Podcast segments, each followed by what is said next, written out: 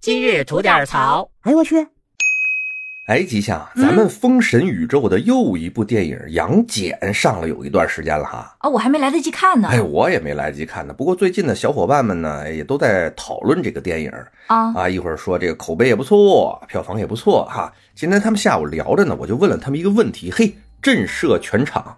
啥问题啊？我说，哎，哥几个啊，你们知道杨戬叫二郎神是吧？嗯，哎，这个有二就得有大呀，啊，谁能跟我说说这大郎神他是谁呀？大郎，嗯。他不是被小潘给送走了吗？哎呦我去， 这不是一家子事儿。啊，行，那你说说，你说说，嚯，抬杠长学问是怎么着啊？怎么着？啊，不是你跟人家学本事的时候，你想问人家这时候，你就能说，哎，你不知道，你说，你说，你上学的时候跟你们班主任也这么说话吗？啊，那都不敢。对呀，那你不得客客气气的？你说，哎，先生，你要知道这事儿，你跟我说道说道呗。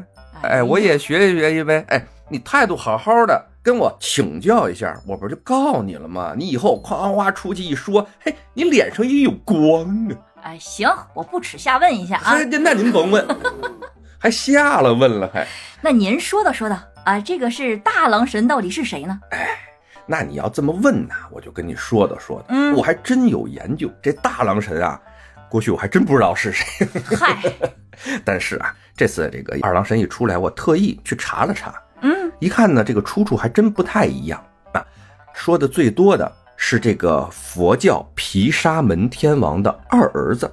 哦，哎，这个毗沙门天王啊，这么说您可能没有什么印象啊，嗯，就是四大天王里边这个多闻天王，拿琵琶那个当当当当当哦当，哎，这个知道了哎，说是他的二儿子。哦，然后呢，这个大儿子呢叫最圣太子，这个听着横啊。哎，最圣太子是他的哥， 嗯，这个二儿子呢，原名叫做独剑二郎，这个这个贱二郎啊，好吧，这哎听着好像有点日系风格，嗯 有点。哎，三弟最有名，谁呀？哪吒。哎啊，嗨， 这是一家子哎，吗？对，就是人家就是一家子嘛。就哪吒这俩字儿本来就是梵语翻译过来的，咱们搁在咱的传说故事里边了。哦，这个最圣太子呢，记载的不是很多啊、其实呢，就说了他是一个佛教的一个护法天神，嗯也是一个护国大将军。但是呢，他是这哥仨里边最横的，他有四面八臂。哦，哪吒不是三头六臂吗？嗯然后咱们的独剑二郎就三只眼嘛。嗯哎，那大哥横，四面八臂，大概呢是在唐之前到唐这左右啊。随着佛教传入我们中国以后，这个二郎的这个崇拜嗯就慢慢的融入了我们就是嗯汉地这块儿。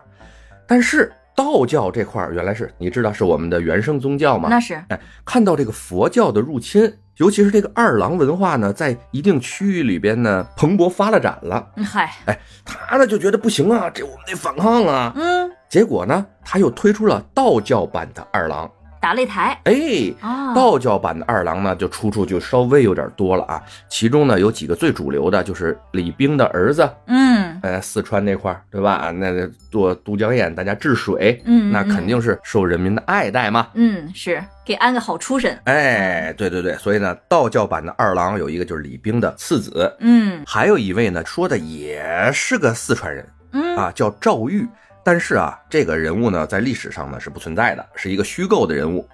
他呢说是在四川这块儿担任太守的时候为民除害，也杀了一些妖妖怪怪的这些事情。嗯而后呢，啊，这个道教就把这个赵玉拿出来啊，尊为了二郎神。哦，反正不管怎么说吧，这个二郎神啊，发源地基本就是在四川，嗯，哎，四川前后附近的灌江口嘛，灌口二郎嘛，啊啊啊，是啊，还有一些比较严肃的这些史学家啊，嗯他们呢从各个的这个呃民族啊、地域啊这方面呢，还有一些考据，就是在四川附近这个二郎崇拜最集中的这些地方啊，嗯有些少数民族，他们呢族里边的一些战士啊，把脸涂成蓝色，在打仗的时候，嗯哎，为了显示自己的勇猛呢，还要给自己一种纹身。但是那时候纹身比较狠啊，不像拿小针儿扎，拿刀把这个额头划开一条竖缝儿啊哦啊，让自己的皮肉裂开，再在里边呢进行一些绘画，就跟一个眼睛似的。